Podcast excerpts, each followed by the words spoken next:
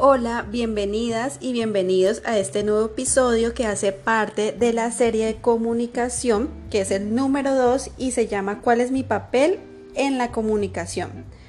Había mencionado en el episodio anterior que hay tres factores fundamentales, que son los internos, los externos y el mensaje. Bueno, entonces a partir de, de, de eso surge la siguiente pregunta. ¿Cuál es mi papel en la comunicación?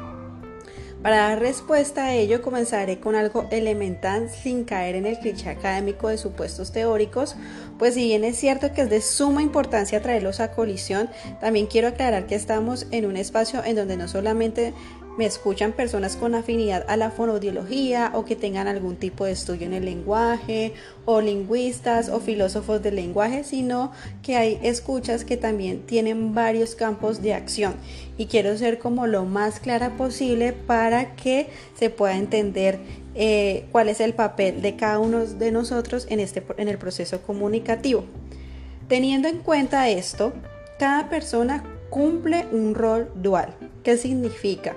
¿Cómo así? La respuesta es lo más de sencilla y consiste en que somos receptores y emisores constantes. Entonces constantemente estamos recibiendo y emitiendo información, recibiendo y emitiendo información y desde luego la construcción del mensaje es, está sujeta al contexto.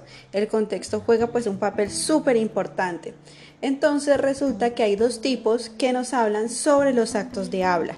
Eh, uno se llama, es de apellido Austin y el otro se llama Ser.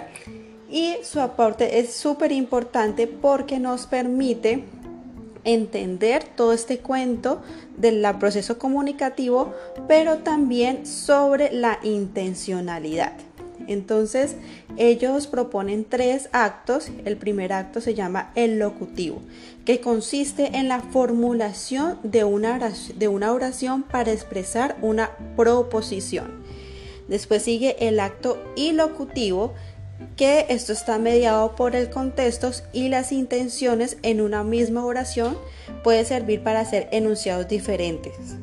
Prueba de esto son los elementos extralingüísticos, es decir, todo lo que está por fuera de nosotros son, juegan un papel determinante, como lo habíamos dicho que en el, episodio anterior, todo lo externo, todo lo ajeno a mí juegan un papel determinante. No depende únicamente de las palabras que yo emito, sino también pues de todos esos elementos contextuales para que mi intencionalidad sea clara.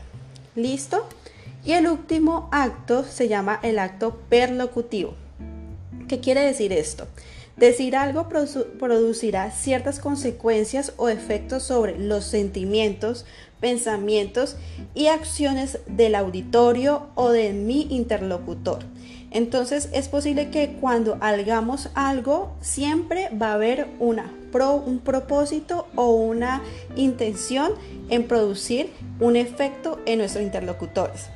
Resulta que también eh, hay muchas teorías respecto a eso, pero quise traer a, a este escenario esta teoría, pero también tenemos que tener en cuenta de que desde esto fue más o menos entre los años 70 y 60, ahorita ya ha evolucionado muchísimo más y hay muchos más supuestos teóricos, pero como que estas son las basecitas como para que vayamos entendiendo mejor el asunto.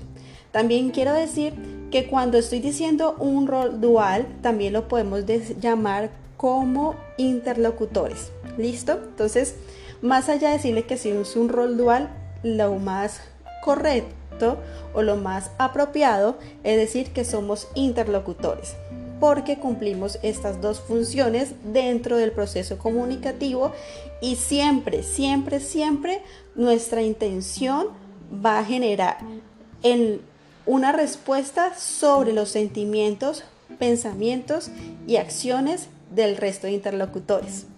Entonces, a todos les agradezco muchísimo y a todas por escuchar. Bueno, los voy a dejar con la siguiente canción que eh, tiene un poquito de lo que se trata la comunicación y ya estoy aquí mirando.